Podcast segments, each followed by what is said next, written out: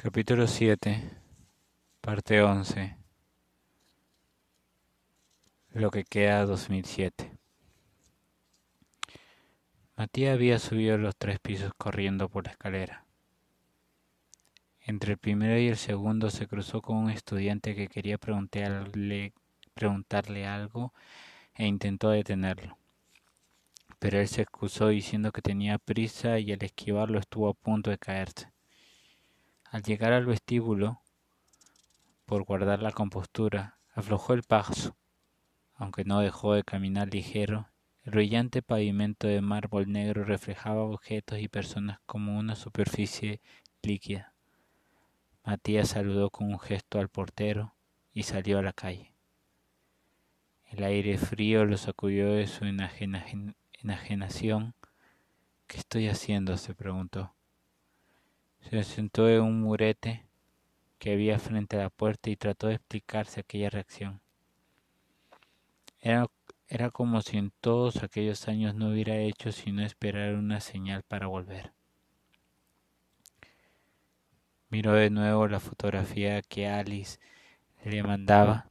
Se los veía a los dos juntos ante la cama de los padres de ella, vestidos como aquellos trajes de novio que olían a naftalina.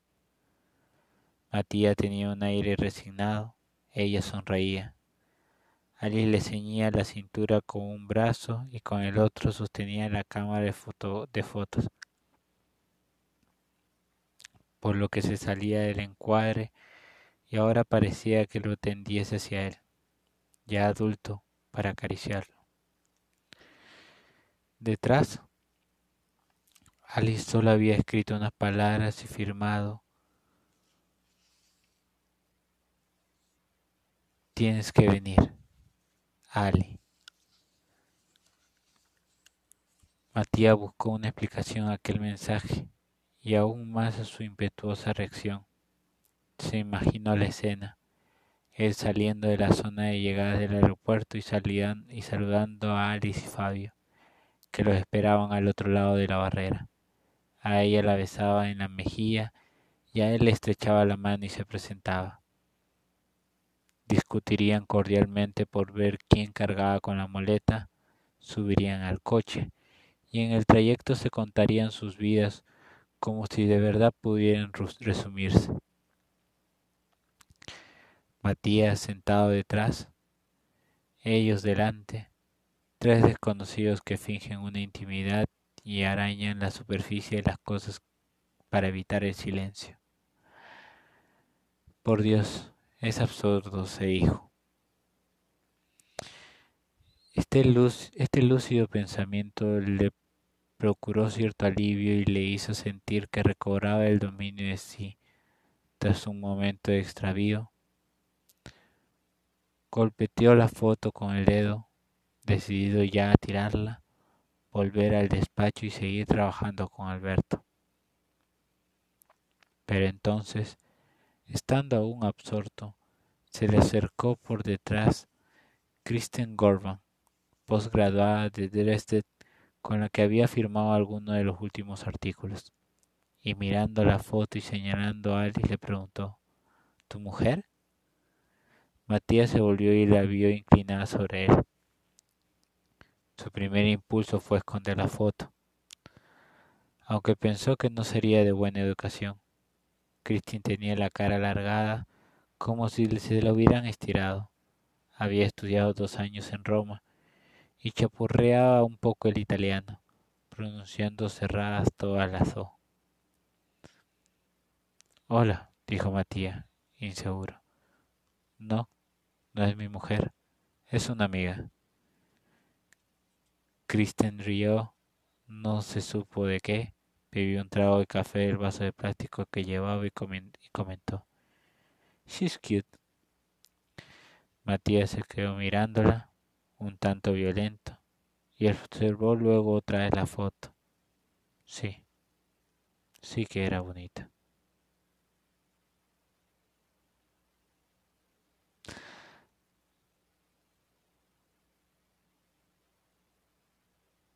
Hoy día ha sido un día malo porque lo permití que sea malo. Sumi me dice que hace tiempo que no me permito estos días. Días así de malos.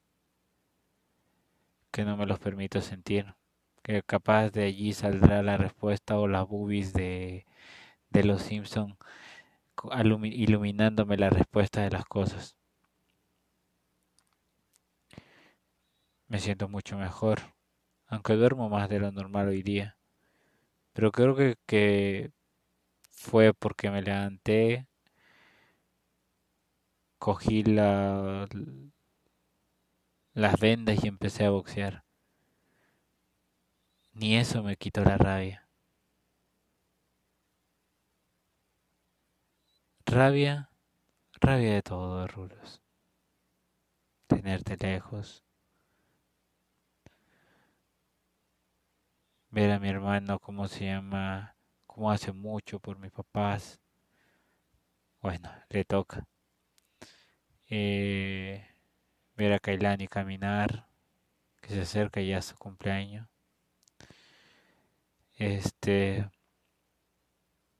tenerte lejos estar encerrado acá, que se me acaben las azucaritas. Aunque no lo creas, me molesta mucho. Este, no concentrarme. Empecé a golpear, a golpear, a golpear. Supuestamente dejando